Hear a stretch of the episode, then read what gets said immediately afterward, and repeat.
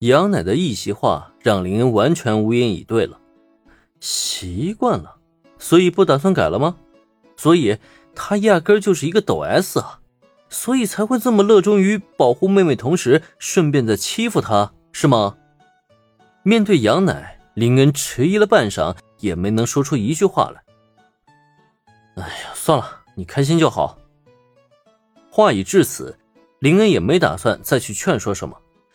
这个女人主意太正了，就算她想去干涉，估计也没什么用。恩君，你们刚才眼见林恩拽着杨奶就走，这操作可是把大家给吓了一跳。虽然不知道他想干什么，大家却都很默契的没有追上去。直到两个人重新返回，小兰才带着一抹担心牵住了林恩的手。对此，林恩则是笑着摇了摇头。没什么，就是有些话呢，突然想跟杨乃小姐说一声，现在已经没事了。这个回答看似敷衍，可见到林恩脸色平淡，大家也就没有再继续追问了。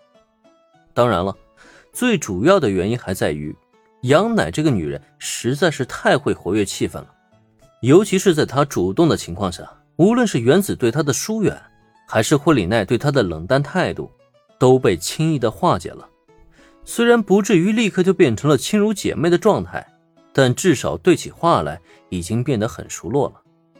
这个女人还真是厉害，还好刚才警告了一番，让她知道收敛一些，否则的话，恐怕林恩的老家都要被人家给抄喽。今后对这个杨乃啊，林恩果然还是得加一丝提防才行了。时间差不多了，咱们啊也该进主会场了。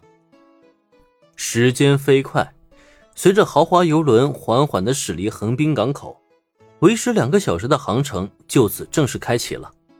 为了确保此次航行的顺利进行，更为了保护铃木家的漆黑之星不被怪盗基德给盗走，警视厅方面调集大量人手，不仅出动数架直升机在天空中来回盘旋巡逻，同时更派出了至少五艘巡逻舰遍布在游轮的四周。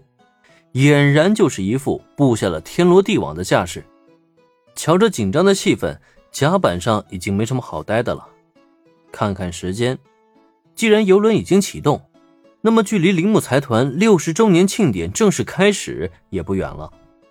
在这种情况下，林恩主动提议大家一起前去主会场看一看。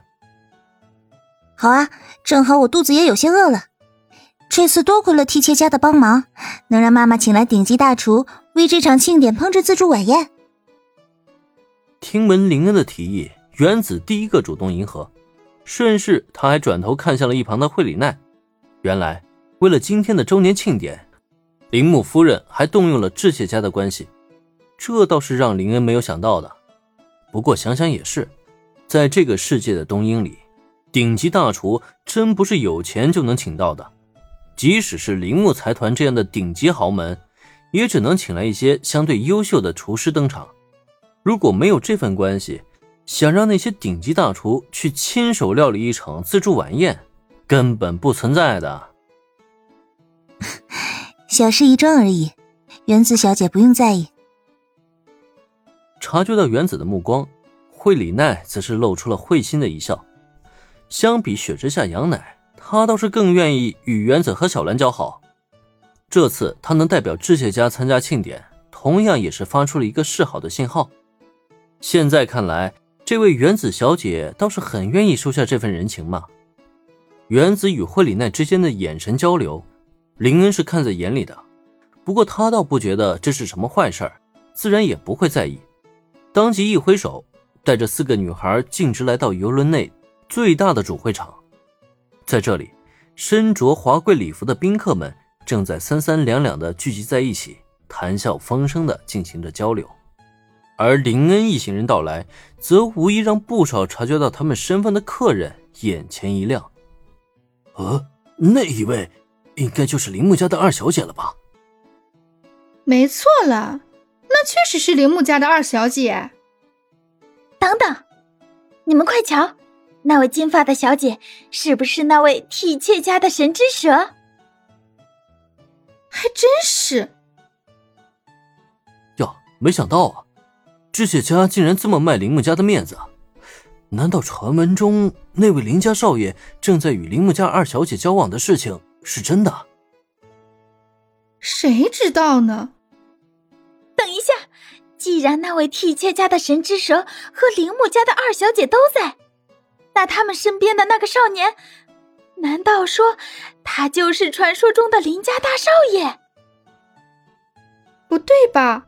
据说林家大少爷相貌不是非常英俊吗？可是那个少年也太普通了吧！